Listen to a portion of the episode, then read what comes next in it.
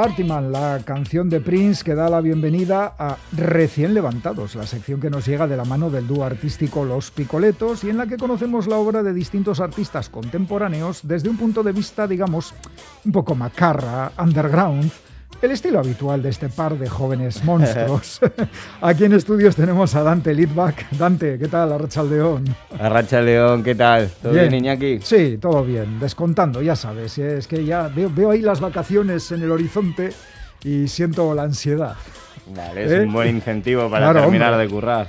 sí, señor, efectivamente. Y con la ayuda de gente como vosotros, mejor todavía. Saludamos también a Fabro Tranchida. Fabro, hoy no te tenemos aquí en estudios. ¿Por dónde andas? Muy buenas tardes, Arracha Aldeón. Buenas tardes, Iñaki. Eh, pues estoy en Barcelona haciendo bueno, algunos negocios. ¿Se duerme bien por allí? No, la verdad que no. ¿Que no? pero bueno, hace buen tiempo ¿Qué me dices? ¡Qué envidia! ¡Qué envidia! Bueno, hoy vamos a ir por la rama de la fotografía, el arte en el que es experto nuestro invitado de hoy, ¿no es así, Dante? Sí, hoy la conexión es múltiple porque tenemos a Foro desde Barcelona y no sé exactamente desde dónde, pero nos acompaña también eh, Jorge Fonbuena, que es eh, un excelente fotógrafo, también muy macarra como nosotros. Tenemos, me parece que tenemos eh, intereses, bastantes intereses en común. Sí, sí. Estuvo haciendo macarra en Bilbao también. Y bueno, ahora le vamos a preguntar un poco acerca de, todo, porque sí, eh, sus últimas aventuras lo han traído a Bilbao también. Ajá. Em, pero bueno, eso, siempre está con la cámara a mano. Cuando no tiene la cámara, tiene un móvil que ya es como una especie de navaja suiza ahí para sacar alguna instantánea si lo necesita. Eh, es profesor también de fotografía, tiene varios premios encima. Y bueno, saludémoslo. Pues claro que sí, vamos a saludar a Jorge Fuenbuena. Jorge, ¿qué tal estás? Muy buenas tardes. Igual, buenas tardes. Pues por ahí por Madrid, en la Plaza 2D, Malasaña, echando unas cañas. Madrid, Malasaña. Como si un domingo. qué bien, qué bien, directo desde el corazón del lío en Madrid. No está mal, o sea que... soportando el calor este. Los únicos que están currando son Dante y Iñaki acá, en esta conversación, me parece. Hala, venga, haced, haced sangre, haced sangre, hombre. bueno, Jorge, vamos, eh, no sé, a empezar por el principio, que vaya, vaya topicazo. ¿Cómo, ¿Cómo fue que te interesaste por, las por la fotografía? Eh, ¿Cómo fue ese proceso? Eh, que es que la cámara ya no se te despega de las manos y, a falta de una siempre tienes el móvil para disparar. Cuenta.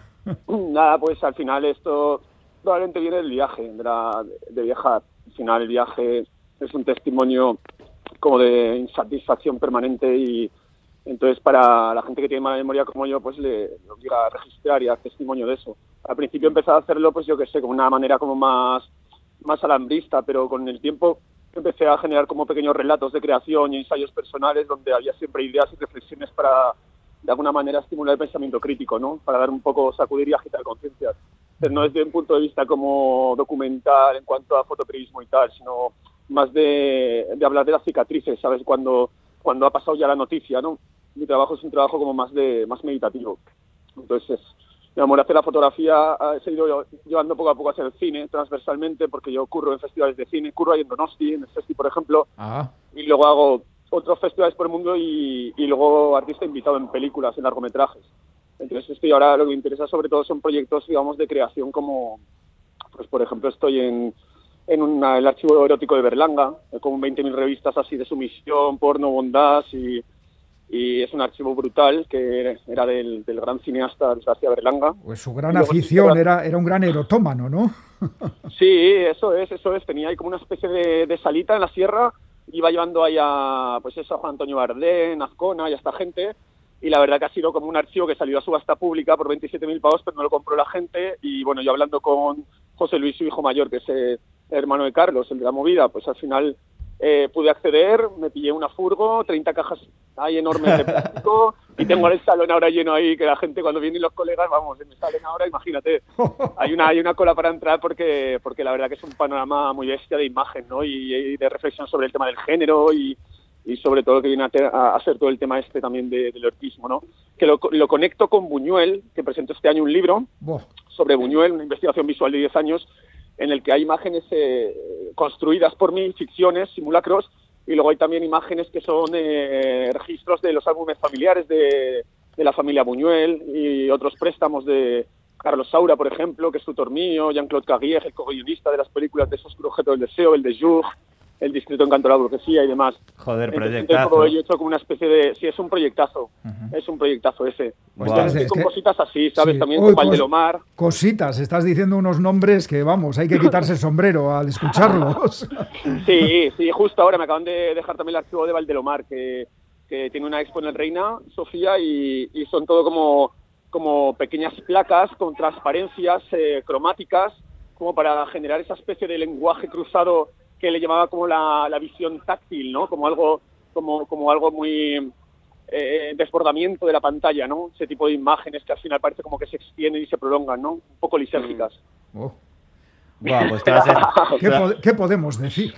Sí, estos, son un poco los, los, tres ejes en los que ando ahora. y luego tengo algunas cositas locas también. Llevo como, como seis años trabajando sobre el tema de la tauromaquia, pero desde un punto de vista como eh, acentuando por rodeo, ¿no? Como subrayando estos espacios que de alguna manera eh, no, no, tanto en, lo que viene a ser la práctica fotográfica documental de la tauromaquia, sino yo, por ejemplo, pues me voy a, a, la plaza de Orihuela, que registro por Google Earth las plazas más abandonadas, y me voy ahí pues a, a, una plaza que es una ruina, que ahora mismo ya no existe, porque es un parking, y ha crecido un bosque mediterráneo de tres metros de altura, ¿no? Oh. Entonces hay que pedir una autorización, hay que pedir un permiso, y yo voy a ir a documentarlo, que te dice este el el Faro te dice, te, dice lo, de lo del móvil, pero no, yo ocurro con cámaras de gran formato, de placas, con fuelle.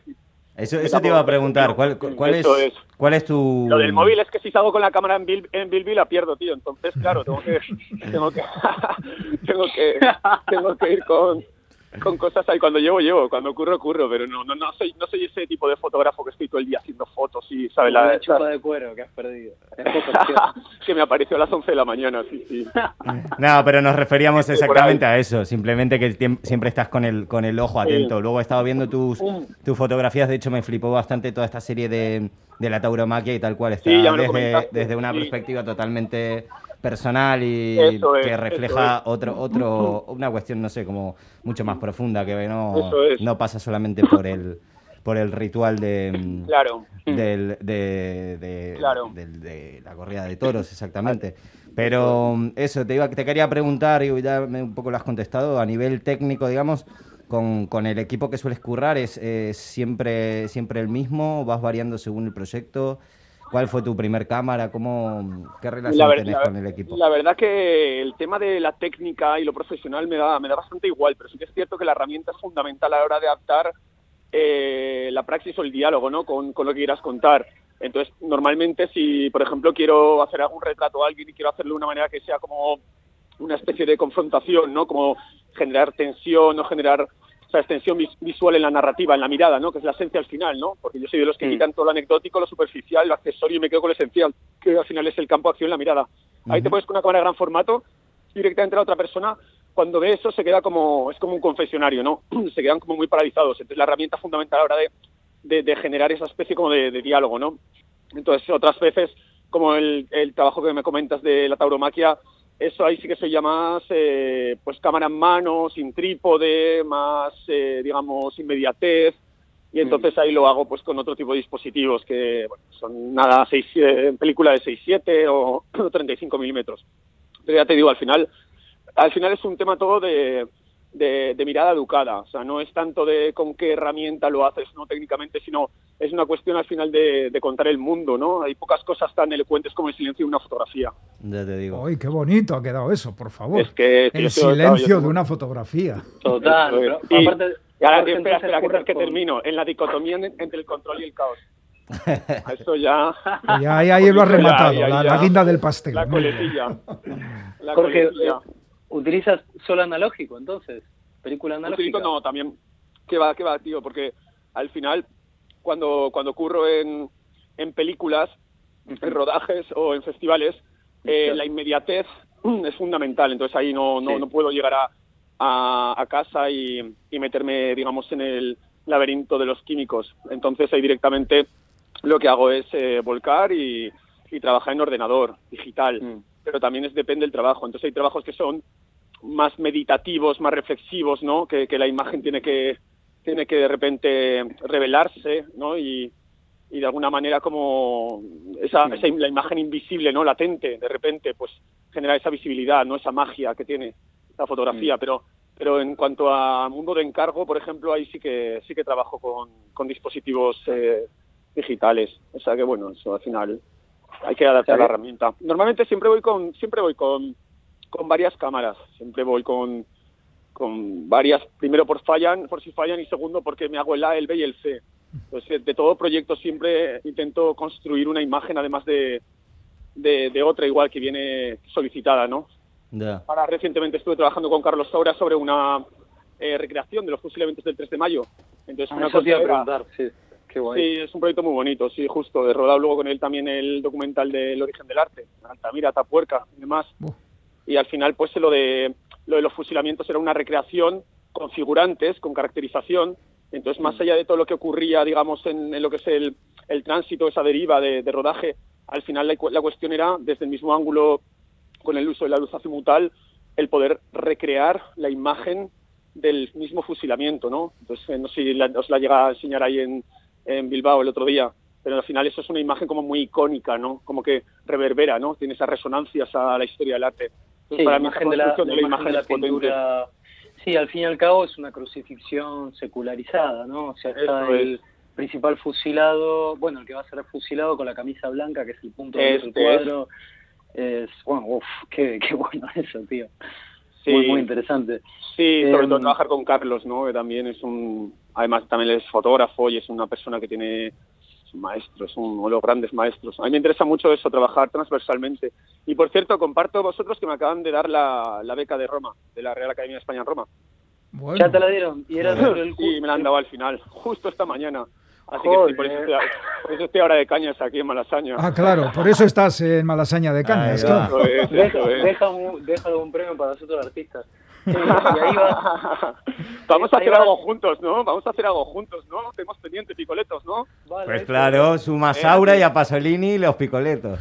Ya te digo, pues eso a Roma, ya hablando eso del cine, que me voy a hacer un curro sobre Pasolini. Por eso, por eso te decía, qué guapo. Sí, partiendo del libro de los chicos del arroyo, de Ragazzi Vita, pues a, ir a los barrios donde están las infraviviendas y están todos los, todo este territorio periférico, ¿no? Más marginal y donde están estos, estos jóvenes que antes pues igual eran los puros eh, romanos, ¿no? Con ese clasicismo en su rostro, ¿no? El rollo éfego y, y, ahora pues eso ha cambiado mucho por el tema del género y el tema también de, de cómo, mm. eh, cómo, cómo fluye, digamos, el, el tema de, de, de, todo lo que llega, ¿no? O sea, aquí ahora mismo me imagino no sea al nuevo romano en un barrio, igual un iraní o yo qué sé.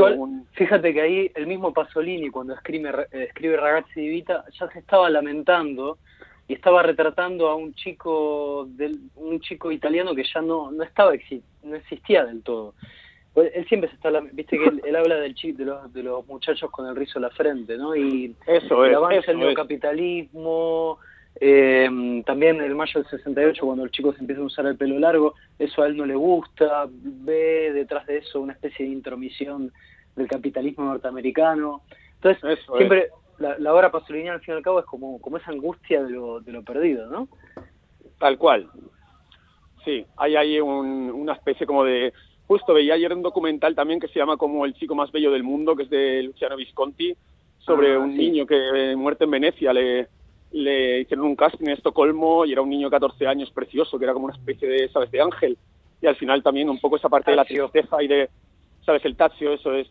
Pues hay, hay, hay, hay, un, hay un puntito, ¿no? Eh, también debido igual a la homosexualidad, igual que con eh, tanto Pasolini, ¿no? Cuando veíamos ahí a Saló los 120, 120 días de Sodoma, ¿no? Que tiene esas referencias a, las enseñanzas del Marqués de Sade, ¿no? Pero se ve claramente referenciado ese, ese, ese, tipo de patrón de representación a nivel de, de, de joven, ¿no? De virilidad de masculinidad, que al final es algo muy sexual, ¿no? Mm. Madre mía, Jorge, Jorge, cuántas cosas tienes para contar y miro, el reloj y digo, qué pena no tener más tiempo. Eh, de todas maneras, aquí tengo, tengo yo un apunte que estuviste por Bilbao hace poco, lo has comentado. Eh, ¿qué, te trajo por aquí? ¿Se puede pues, decir sí, algo? Claro, sí, es justo Rodén Bacchio, un rodaje, Cinco Lobitos, ah. una película así como de tres generaciones, una película de una Cecilia muy femenina, tres generaciones de mujeres, la, abuela, la madre y la hija, Y nada, es una película muy costumbrista, así como muy, no sé, como el rollo de verano del 93, así como muy muy en una onda tranquila, más como si fuera una película de Romer, ¿no? Con esa especie de, de intimidad, de a un mundo privado. Y es un mundo también, pues eso, de, de, correspondencias emocionales y horizontalidad. Y justo venía de, de, Extremadura, que está rodando otra, de, que se llama Cerdita. Sí, me han llegado, me han llegado al correo, a mi correo electrónico me ha llegado la información de la película y unas fotos tuyas.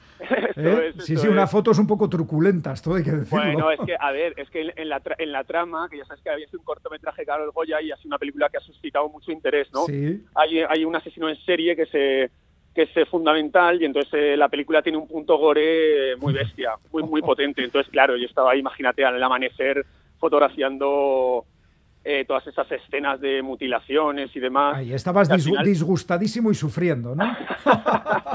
bueno, la verdad que era muy lisérgico, sí.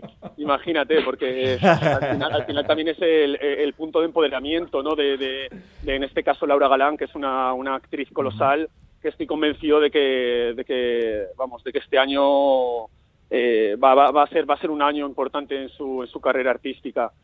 Y, la película tiene un punto como un poco fargo, ¿no? De los hermanos Cohen y ese, esa onda, ¿no? Eh, que se escapa un poco, digamos, de los eh, de las convenciones o de los clichés o de los estereotipos de lo que es el cine comercial español. Entonces creo que es fundamental también el que haya esa especie de cruce transversal entre géneros, ¿no? Que no solo sea una comedia pastosa o sea un, sabes, un thriller psicológico solo, ¿no? Sino que meter de repente elementos de otro cine como puede ser el cine de terror o el cine eh, erótico, pues, pues bueno, tiene, tiene, tiene ese puntito y tenemos que ir por ahí. Pues ahí está el apunte de esta película, Cerdita, dirigida por Carlota Pereda. Jorge fue un buen fotógrafo. Muchísimas gracias. A ti, Kaiso, y a ver si nos conocemos y nos echamos unos zuritos por ahí. ¿eh? Pues nada, cuando vengas por aquí. ¿eh? Eh, es que ricasco, ¿eh? Es que ricasco, Suri. Sigue con las cañas en Malasaña. Oye, a vuestra salud. Un placer. Lo mismo, picoletos hermanos. Nos vemos, ¿vale? Nos vemos prontito. Oye, besos y abrazos, ¿eh? Agur, Jorge. Besos, De dragón y abrazos de oso panda. Venga, mucha mierda con todo. Un placer, Jorge. Y a los picoletos, Fabro Tranchida, Dante Lidbach, muchísimas gracias también a vosotros. Nos vemos la semana que viene con más arte y más macarradas. Venga, hasta la semana que viene. Agur. Agur, chicos.